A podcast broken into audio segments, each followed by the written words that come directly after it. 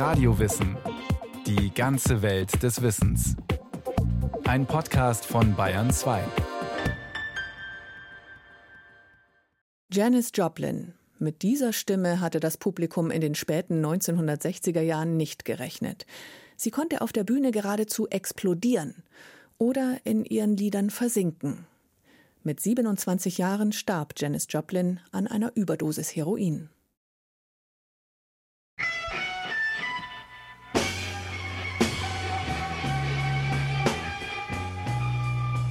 17. Juni 1967.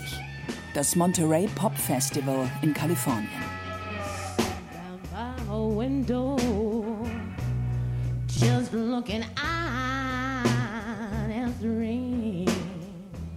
Am zweiten Tag spielt eine noch wenig bekannte Band. Big Brother and the Holding Company. An ihrer Spitze die Sängerin Janis Joplin. Sie schreit, kreischt und singt zu den bluesigen Gitarrenriffs, so gefühlsgeladen, wie viele noch nie eine Frau haben singen hören.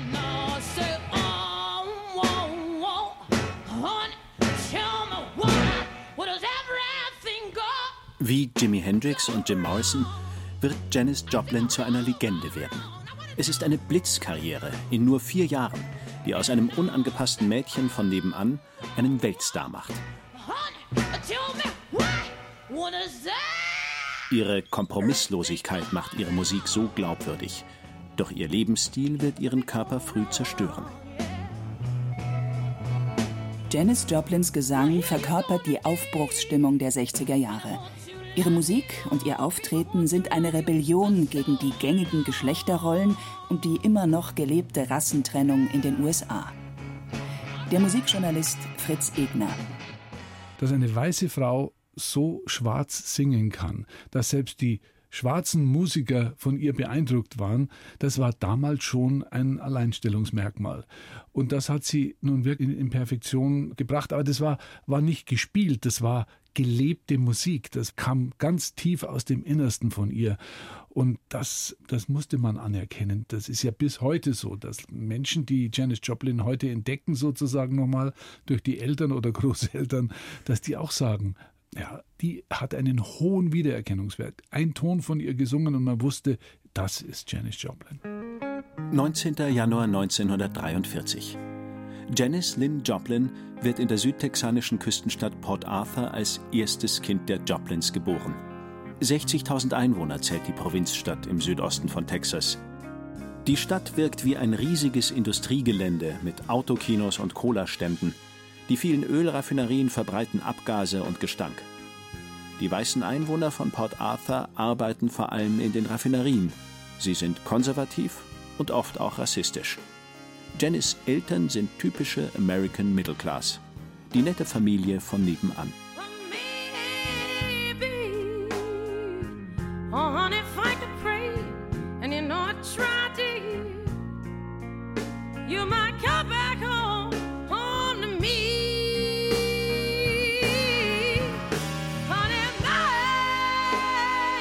Sechs Jahre lang ist Janice Einzelkind. Dann kommen Schwester Laura und Bruder Michael dazu. Die Joplins fördern ihre Kinder. Die clevere Janice ist gut in der Schule, überspringt sogar die zweite Klasse. Sie singt im Kirchenchor, wo sie mit ihrer klaren Sopranstimme Anerkennung findet.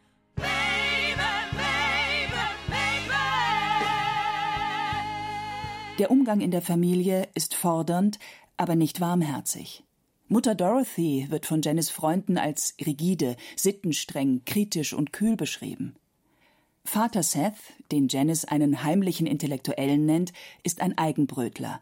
Seiner Tochter ist er immer ein Vorbild. Janice verlebt eine nahezu idyllische Kindheit, aber in ihrer Pubertät kommt es zur Wendung. Janice wird zur unbeliebten Außenseiterin. Das liegt vor allem an ihrem Aussehen. Janice bekommt Akne, nimmt zu und gilt als unattraktiv. Alice Eccles zitiert in ihrer umfangreichen Biografie über Janis Joplin einen Schulfreund von ihr. Wenn du in Port Arthur, Texas, 14 geworden bist, hast du an einer Art sexuellem Wettrennen teilgenommen, wenn du ein Mädchen warst. Und wenn du nichts vorzuweisen hattest, also dann hattest du schlechte Karten. Die Mädchen, die beliebt waren, sahen gut aus, Janice aber nicht. Sie wird gehänselt. Außerdem ist Janice auch sonst anders als der Durchschnittsteenager in Port Arthur.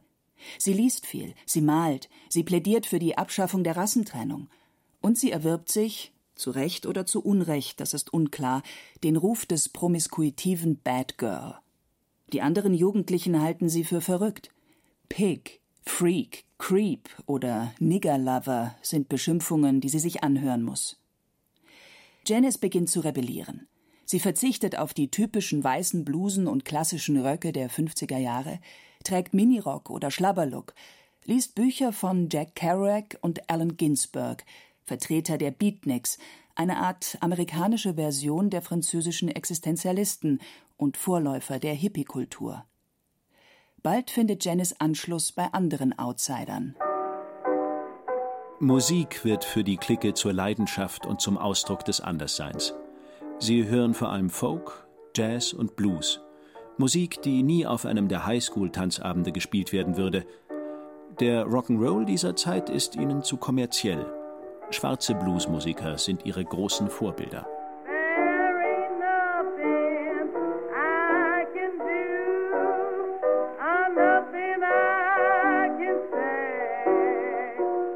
Für Janice allen voran die Kaiserin des Blues, Bessie Smith. Später wird sie einmal deren Grabstein finanzieren. Oder Led Belly und die Queen of Folk Odetta. Beim Hören und Nachsingen von Odetta-Platten entdeckt Janice die Gewalt ihrer Stimme. Sie legte einfach los und klang genau wie Odetta. Das hat uns bloßgestellt. Wir haben immer Folksongs gesungen, wenn wir irgendwo hingefahren sind. Naja, danach haben wir das immer noch gemacht, aber es war nicht mehr dasselbe. Wir waren nicht mehr in derselben Klasse. So ein Freund von Janis Joplin. Sie scheint im Singen ein Ventil für ihren Zorn, Schmerz und ihre Energie gefunden zu haben. 1960. Nach ihrem Highschool-Abschluss ist Janice erstmal unterwegs. Sie jobbt mal hier bei einer Telefongesellschaft, singt mal da in Bars, kellnert und schaut ab und zu im College vorbei. Aber sie erkennt für sich, alle, die wie ich Ambitionen haben, verlassen Port Arthur so schnell wie möglich. Oder sie werden in Beschlag genommen, unterdrückt und niedergemacht.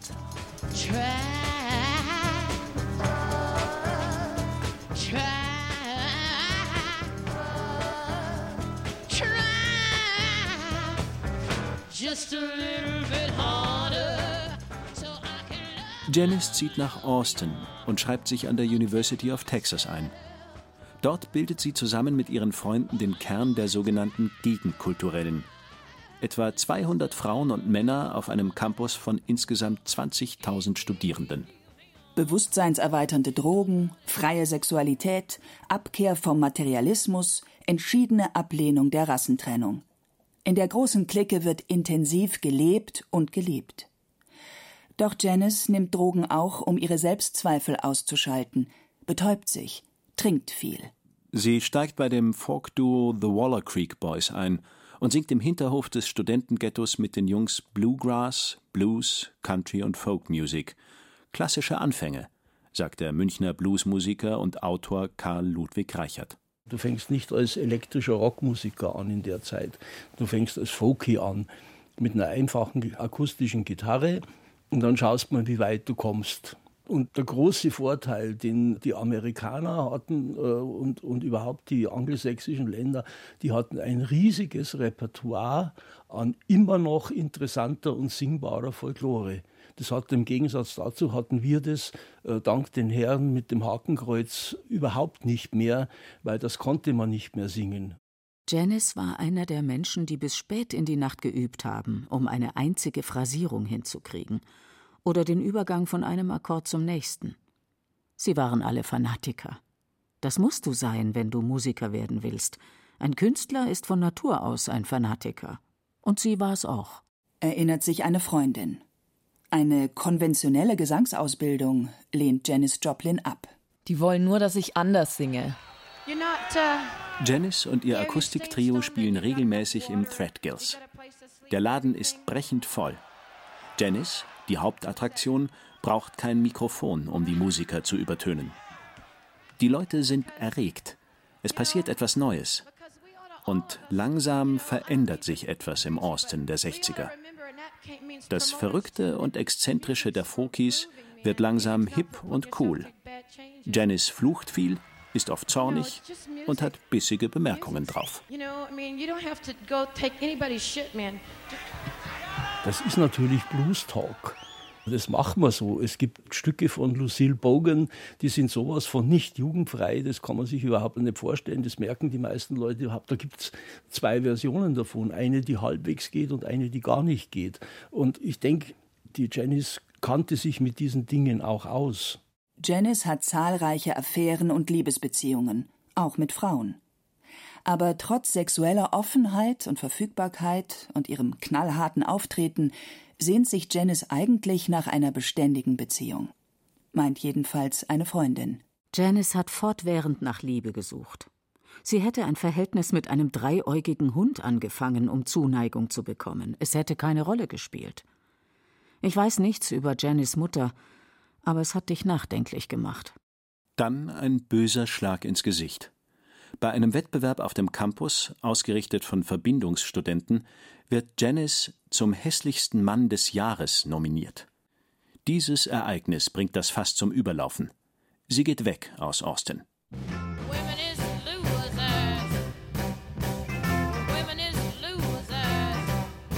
1963.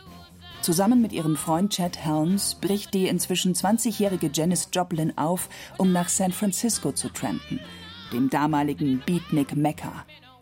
Bald wird es das Zentrum der Flower Power Kultur sein. In San Francisco hofft Janice berühmt zu werden. Und es sieht erstmal gut aus. Sie hat einige Auftritte und innerhalb weniger Monate macht ihr Gesangstalent die Runde. Die Folkszene der Bay Area ist von ihr beeindruckt. Aber Janice Stil ist noch nicht massenkompatibel. Er ist zu rau und unangepasst. 1965 Janice gerät an Heroin. Sie kehrt ausgelaugt und abgemagert auf 40 Kilo in ihre Heimatstadt Port Arthur zurück. Fast ein Jahr lang versucht sie nochmal ernsthaft, sich dem bürgerlichen Leben zu fügen. Sie macht eine Therapie, wohnt bei ihren Eltern und studiert wieder.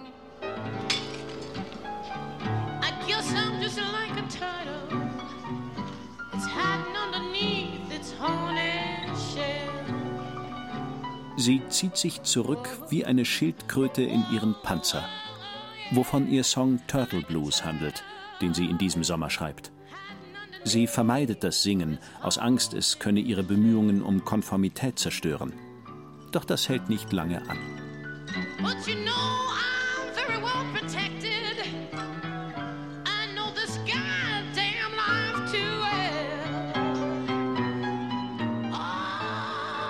Anfang 1966.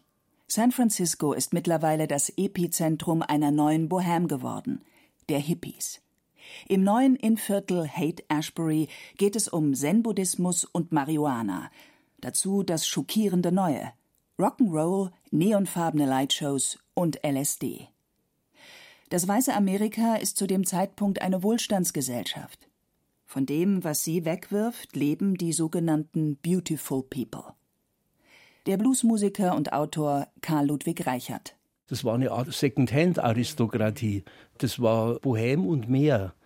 Und man hat einfach auf die angesagten laufenden Moden gut verzichten können. Ich glaube, wir alle sind damals, oder 90 Prozent aller Rockmusiker sind damals einfach in Second-Hand-Klamotten rumgelaufen und haben sich, auch die Männer, und haben sich auf die verschiedensten Arten aufgeputzt, geschmückt, schöner gemacht. Unter dem Einfluss von Psychedelika testen Musikerinnen und Musiker Kombinationen neuer Stile.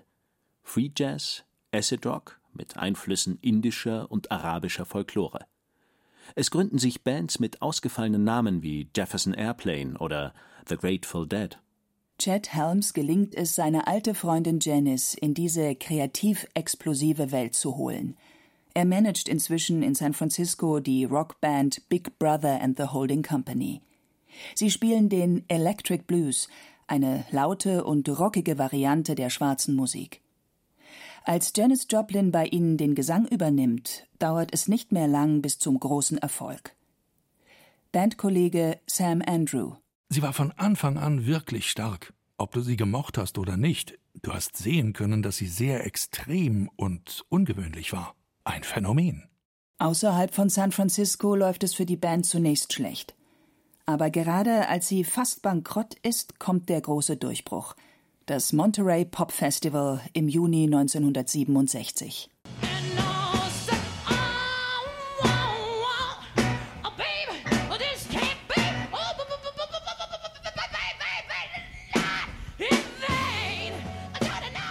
Bis zu 90.000 Blumenkinder lauschen den Stars von morgen. Jimi Hendrix, The Who, Otis Redding und Janis Joplin. Der neue Präsident von Columbia Records, Clive Davis, erinnert sich an das Monterey Pop Festival. Sozial und musikalisch nennt er es eine Offenbarung und eine Revolution. Big Brother and the holding company took the stage, and this whirling Big Brother and the Holding Company kamen auf die Bühne und wie ein wirbelnder Derwisch, berauschend, mitreißend, nahm Janis Joplin die Bühne ein. In diesem Moment wurde mir klar, welch glücklicher Zufall mich hierher gebracht hatte. Ich hatte noch nie einen Künstler unter Vertrag genommen. Ich war Anwalt und war über Nacht zum Präsidenten ernannt worden. Dies war mein Moment. It did click in that this is my moment. Clive Davis nimmt Big Brother and the Holding Company bei Columbia Records unter Vertrag. Janice ist jetzt der Star. Ihr Ruhm macht sie begehrenswert. Sie liebt Frauen wie Männer, Unbekannte und Künstler wie Chris Christopherson und Leonard Cohen, der ihr nach ihrem Tod den Song Chelsea Hotel No. 2 widmen wird. Gleichzeitig wird sie einsamer, sucht nach Geborgenheit, einer Stütze im Leben. Ihre bürgerlichen Eltern haben währenddessen nur Entsetzen übrig für ihren Lebensstil.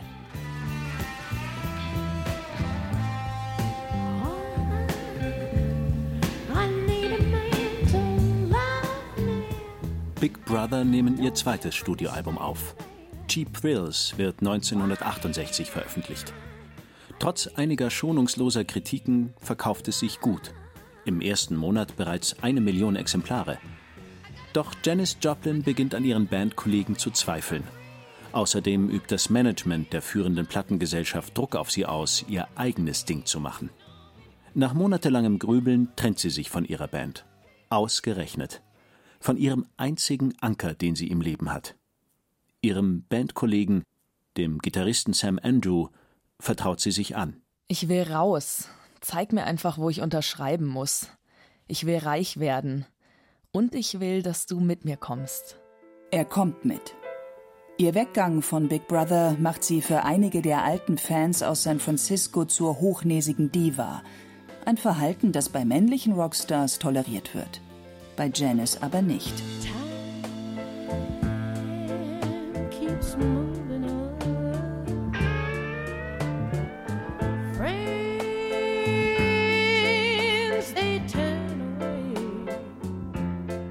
1969. Kein anderer Musiker aus San Francisco reicht zu dieser Zeit an Janis Joplins Berühmtheit heran. Janis ist viel unterwegs. Inzwischen ist das Blues Revival in vollem Gange. Janis spielt hier ihre eigene Variante, den Cosmic Blues. Der erzählt nicht von materieller Armut, sondern von existenzieller Einsamkeit und Verzweiflung der weißen Mittelschicht. Janis genießt es zwar sehr, auf der Bühne zu stehen, aber das Tourleben und die wechselnden Hotelzimmer, monoton, einsam, anstrengend, setzen ihr zu. Und dann noch ihr Heroinkonsum. Die ersten Shows mit ihrer neuen Band sind ein Desaster. Erst auf der Europatour läuft es wieder gut. Das europäische Publikum und auch die Presse sind begeistert. Zurück in den USA beginnen die Aufnahmen ihres ersten Soloalbums, I got them old cosmic blues again, Mama. Ich versuche meistens, mich selbst nicht zu verarschen und auch niemanden sonst zu verarschen. Ich will aufrichtig zu mir selbst sein, einfach echt. In ihrer Musik kämpft Janis Joplin gegen die Ohnmacht von Frauen in Herzensangelegenheiten an. Ihre bekanntesten Songs wie Piece of My Heart und Ball and Chain erzählen davon, wie Frauen unvermeidbar von Männern hereingelegt werden. Sie sagt den rigiden Geschlechterrollen den Kampf an und singt inbrünstig über weiblichen Schmerz.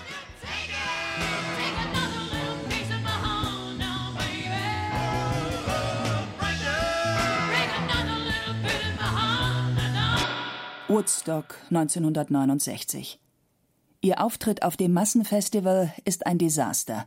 Sie ist high und betrunken, ihre Stimme verwaschen. Sie bricht immer wieder ab.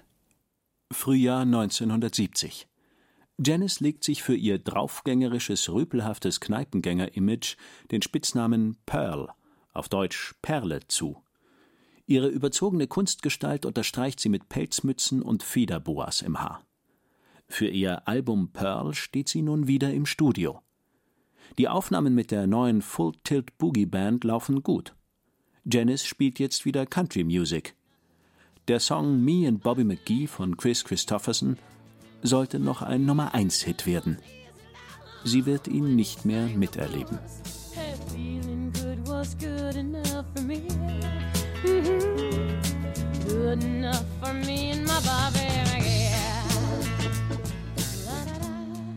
Sie hatte eben die Gabe, sich in ein Lied, das gar nicht von ihr sein musste, so zu vertiefen und es so in sich entwickeln lassen, dass es schien, der Hörer hatte das Gefühl, das muss ihre eigene Lebensgeschichte sein, die sie da erzählt. Also sie war voll in diesem Leben drin, aber natürlich in derartigem Übermaß auch, dass sie eben daran auch zugrunde gegangen ist letztendlich.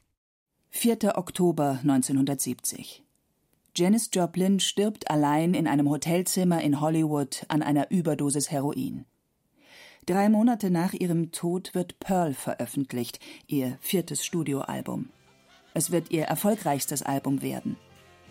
Ihr musikalisches Erbe, ihr weiblicher Schmerz und aggressiver Trotz werden später zahlreiche Musikerinnen beeinflussen.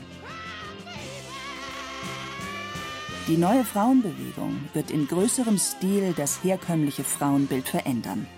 An diesem hatte Janis Joplin bereits auf ihre ganz eigene Art gerüttelt.